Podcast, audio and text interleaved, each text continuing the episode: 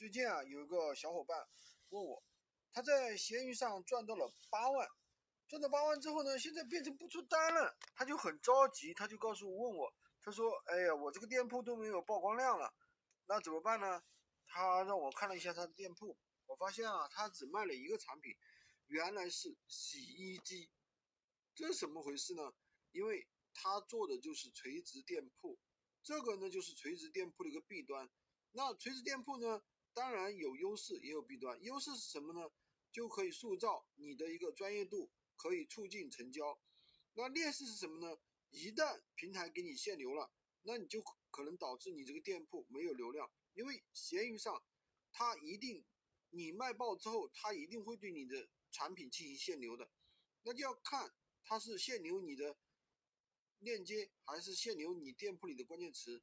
如果是限流关键词，那你本身，比方说洗衣机卖的很好，那你整个店铺都没有流量流量了，因为你卖的全是洗衣机，那这就是做垂直店铺的一个劣势。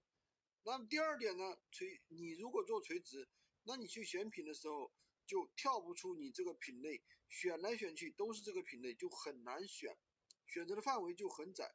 那我们不一样，我们本身做闲鱼店铺的，我们没有垂直度。那我们做起店的话，我们是不做垂直度的。度的垂直的一个店铺的，我们每天只研究什么好卖卖什么，是什么热卖卖什么，这也是做电商最简单的。就是做电商其实最难的就是你要把某一个特定的款打造成爆款。最简单的就是什么呢？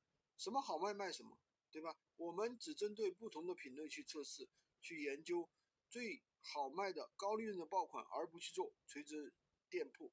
好的。今天就跟大家分享这么多，喜欢军哥的可以关注我，订阅我的专辑，当然也可以加我的微，在我的头像旁边获取闲鱼快速上手笔记。